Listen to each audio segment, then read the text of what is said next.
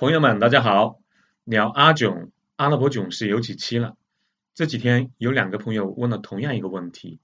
为什么起源于阿拉伯半岛的伊斯兰教会成为世界的三大宗教？他们为什么扩张的如此迅速？欧亚非都有穆斯林的国家。那今天咱们就聊聊伊斯兰教的历史和特点，苏盼尽量把这个事情聊清楚。起源于阿拉伯半岛的伊斯兰教，在穆罕默德创立后的百余年。向欧亚非大陆迅速的扩散开来，发展速度之快，一举成为世界级的宗教。伊斯兰教的影响力范围之广，西至伊比利亚半岛的西班牙、葡萄牙，北到俄罗斯的北极圈，东至中国的西部、宁夏、陕西这一块，南至马来半岛、马来群岛上的马来西亚、印度尼西亚等等，都是伊斯兰教文明的势力范围。在人类信息交流极为不方便的时代啊，后发的伊斯兰教居然能在如此大的范围内传播，确实是令人惊叹的。更值得我们注意的是，伊斯兰的扩张不是去拓荒那些蛮荒的处女地，因为这个相对来说比较简单嘛。在当时，除了苏丹、马来、印尼等少部分地区还没有完全开化，伊斯兰教始终是在与当时世界主流成熟的文明正面交锋。它是以这种方式来扩张的，在北非伊比利亚半岛，也就是西班牙、葡萄牙，天主教被伊斯兰教驱逐；在小亚细亚，也是现在的土耳其附近，东罗马的东正教被伊斯兰教压制。比如东罗马的首都君士坦丁堡，最终变成了现在的伊斯坦布尔。在中西亚，伊斯兰教彻底取代了千年历史之久的显教，也叫拜火教，源于古波斯的宗教。在印度河流域和孟加拉，伊斯兰教在很大程度上取代了印度教和佛教。然后在中亚和新疆，伊斯兰教也成功的占领了在当地有一定积累的儒教和汉传佛教。要么强势取代，要么霸道共存。伊斯兰教是从文明体系的列强夹缝中迅速成长开来的。中世纪时期。伊斯兰文明都成不同程度的敲打着所有人类主流文明。伊斯兰教为什么有如此迅猛之势啊？两点：一是时机好，二是确实强。穆罕默德创教的时代，正是占据中西亚的萨珊波斯帝国和占据地中海和小亚小亚细亚半岛的罗马帝国长期爆发战争的时候。这两个国家我，互相打的。哎，算了就不说，就是损耗极其的严重。另外呢，波斯与东罗马的战争使得地中海的东方的传统商路啊，你可以理解为丝绸之路吧，衰落的很厉害。商人们没办法，不得不另辟蹊径，开发出地中海到阿拉伯西来半岛到红海沿岸低地到东方的贸易通路。这条路其实不太好走，但是没办法啊，因为商路的转变。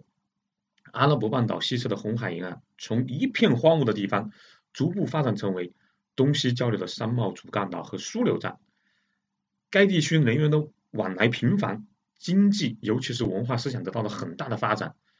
原先是农牧混杂的混杂的生产方式，转变为以商业为主导。另外呢，大量的文化或者说文明在这里碰撞。很多人喜欢谈军事啊，什么战马、各种兵器，还有呃经济。但是往往忽视文化和思维方式的影响，在这个时候，一部分阿拉伯人不仅大大拓宽了自己的眼界，并且吸收了当时欧亚大陆上东西方文明的精髓，在此基基础上，孕育出了独特的伊斯兰文明。纵观人类五千年历史，任何时候最厉害永远都是思想。比如全球最有影响力的人物排名，我看到了权威的前五名的排名是耶稣、穆罕默德、佛陀。孔子和牛顿，而不是什么王侯将相。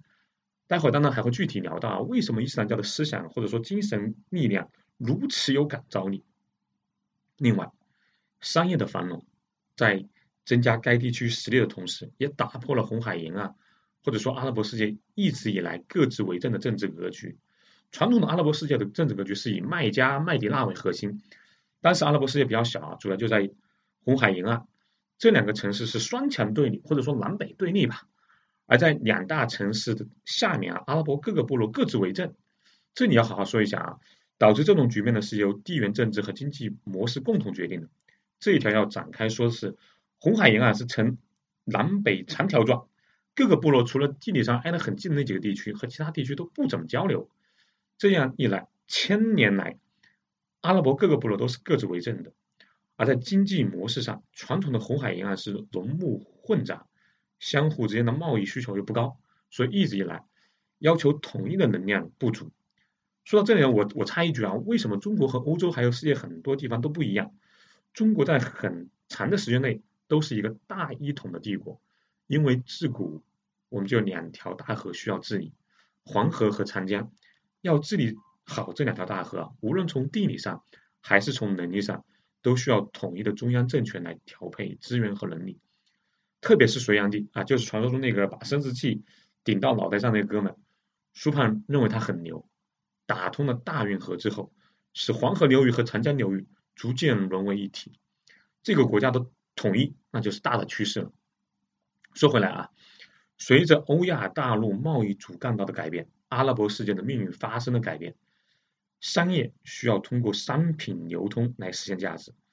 要想经济交流顺畅，一切人为的隔离就需要被清场。一旦通过商业获得的利益远远高于传统的农牧业之后，阿拉伯世界或者说沿海就是红海沿岸的政治制度文化整合就势在必行。当文化和政治整合后，经济上、精神上有了相当实力的红海沿岸的阿拉伯民族以及整个伊斯兰文明体系。就会对外扩张，这是文明能量外溢的必然结果。同时，红海沿岸包括整个阿拉伯半岛，糟糕的糟糕的地理环境啊，也又热，沙漠化严重，加速了这种扩张的欲望和时间。以先知穆罕默德从麦加逃到麦迪那，也就是回教纪元元年吧，应该是六百二十二年开始，在短短不到五十年的时间，他们不仅占领了。并同化了阿拉伯半岛中部和南部的全部地区，并且迅速征服了美索不达米亚，也就是现在伊拉克地地区啊，叙利亚和巴勒斯坦。六百四十二年，经过激烈的角逐，从拜占庭手中夺取了埃及，并在六百三十七年和六百四十二年的卡提西亚战役和尼哈文德战役中大败波斯军队，使有着三千年文明的波斯消亡。从此，波斯人被伊斯兰化，一直到现在。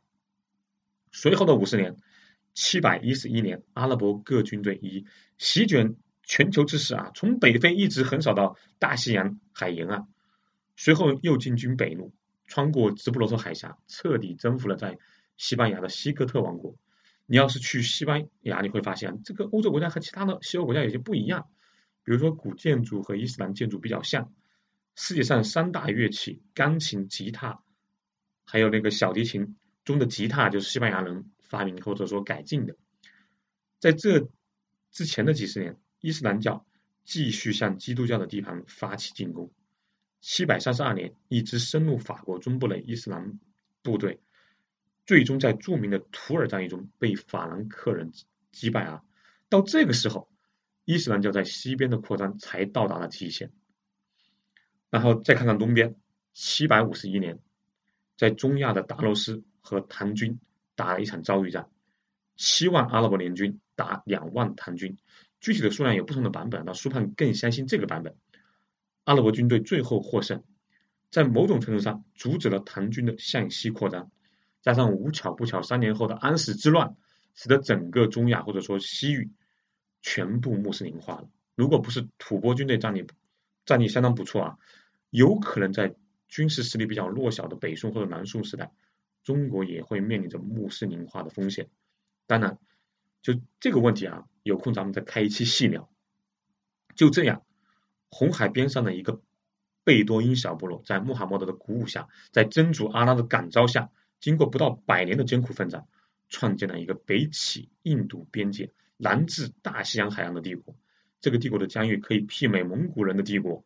繁荣可以媲美大唐和罗马帝国。伊斯兰部队所到之处，十有八九的人们纷纷改变信仰，最终皈依伊斯兰教。就像我刚刚说到的，伊斯兰教的时机或者说运气是真好。阿拉伯人获得了新商路的滋养，实力大增，向外扩张的初期，刚好碰到了波斯和通罗马这两哥们火并多年的衰衰衰败期，此消彼长，后来的萨珊波斯直接被阿拉伯国灭国，东罗马也被阿拉伯人打得步步后退，不仅无力掌控传统的商路，连自己原先在亚洲和北非的地盘，大半都被阿拉伯人瓜分了去。强大之后呢，本来世界上还有更强大的对手可以遏制它的发展，比如说大唐帝国，刚好又遇到了安史之乱。唐朝连嘉峪关以内的土地都没有办法保住，哪还有任何势力向西拓展？甚至保住西部的土地都是奢望。这块建议大家可以看一下，去年拍的非常好的一个广告，大唐漠北的最后一次转战，很感人。如果没有安史之乱，世界中国又是另一番光景，也不会有后来宋朝对武将的防备，对内的一个收敛。哎，不说了。可惜没有如果。刚刚说的是阿拉伯人实际好，现在聊聊实力强。首先，阿拉伯人借助商业贸贸易啊，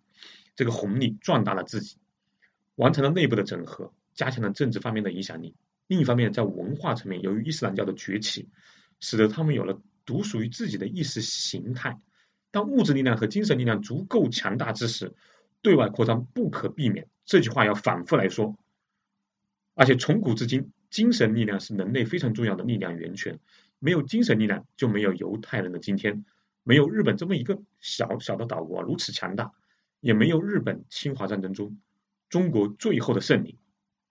说的具体一点，就是伊斯兰教的教义相当特别，它能够最大程度上引起人们的共鸣。犹太教、基督教还有伊斯兰教都是一神教，他们有某种程度的继承关系。甚至我我看到文章啊说，他们三个是一点零、二点零和三点零版本的关系。犹太教认为，只有犹太人才是上帝的选民，这就从血缘上阻止了其他人追随犹太教，这也使得犹太教只能成为一个小众的宗教，不可能发展成世界性的大宗教。而基督教是犹太教的改良版，任何人都能成为上帝的选民，只要你信奉上帝就可以了。伊斯兰教在吸引教徒方面更为厉害啊。首先，伊斯兰教的一神和犹太教、基督教的神一样极其强大，人类只能信奉，无法抵抗。同时，伊斯兰教这个神啊，不直接干预世界或者说人类社会，也就是说，当他创造了这个世界之后，就把实际的掌控权还给了人类，人的地位自然就提高了。更重要的是，在伊斯兰教人和神之间的关系啊，非常的直接。这一点上要领先基督教几百年，基督教是直到新教才完成了人和神的直接对话。之前人和神对话必须要有牧师作为纽带。伊斯兰教的神是通向每一个教徒的，这就给了人很大的自由性。我怎么信神是我自己的事。那这个时候人就会感到就是自己受到了很大的尊重，这样就有利于最大程度的吸引人加入伊斯兰教。在冷兵器时代，哪怕就是在现代，人口依然是一个文明、一个国家、一个宗教非常重要的力量来源。另外，和现在的伊斯兰教世界不太一样，中世纪的伊斯兰教是非常开明的，在那个时代是代表最先进生产力的。刚刚也说到了，世界既然交给了人类，那去认识和探索世界就是人类的使命。伊斯兰教对于科学活动不但没有禁忌，还有奖励。哥白尼最早提出了日心说，布鲁诺为了捍卫日心说啊，还被烧死了。但其实早在中世纪就有好几个穆斯林天文学家提出日心说，他一辈子也活得好好的。十一世纪的穆斯林，很多人就已经认识到地球是圆的。直到十五世纪以前，最先进的航海技术也一直都掌握在穆斯林人的手里。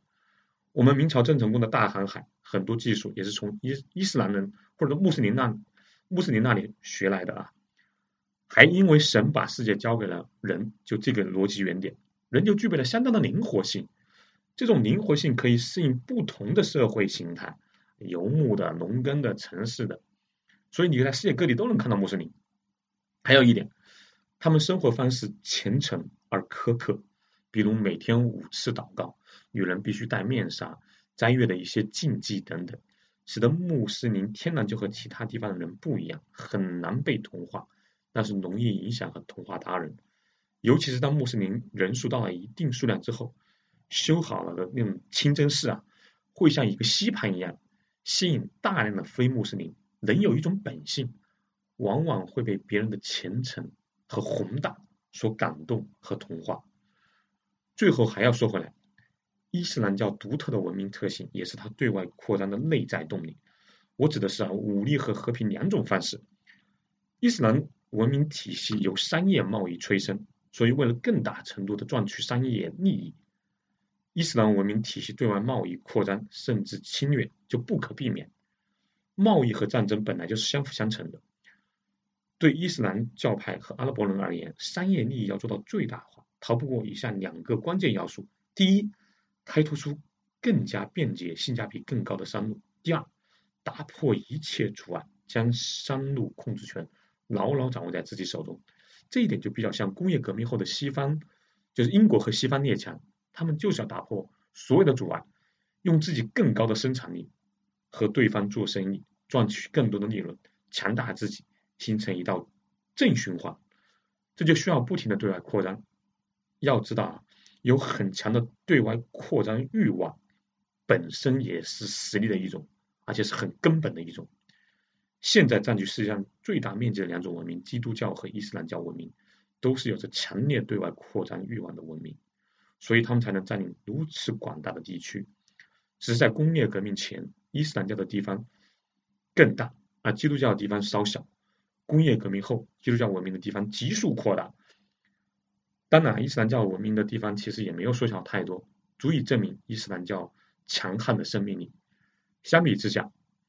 儒释道为主体的中华文明和基和印度教占主体的印度文明，在这方面要内敛很多。好，这期说了很多，也很杂啊。苏潘也尽可能解释了为什为什么伊斯兰文明如此迅猛扩张到了欧亚非大陆。不得不提到一点，是阿拉伯人把古希腊、罗马的文明典籍啊保留了下来，之后又把这些文明的火种交办还给了欧洲，点燃了后点燃了后来的文艺复兴，对西欧的崛起、人类进入工业文明时代起到了很大的作用。好。今天的内容就到这里，明天咱们继续聊阿九，欢迎关注。对旅游、文化、投资感兴趣的朋友，欢迎加苏胖的微信号：幺八六二幺八九二六零五，咱们下期见。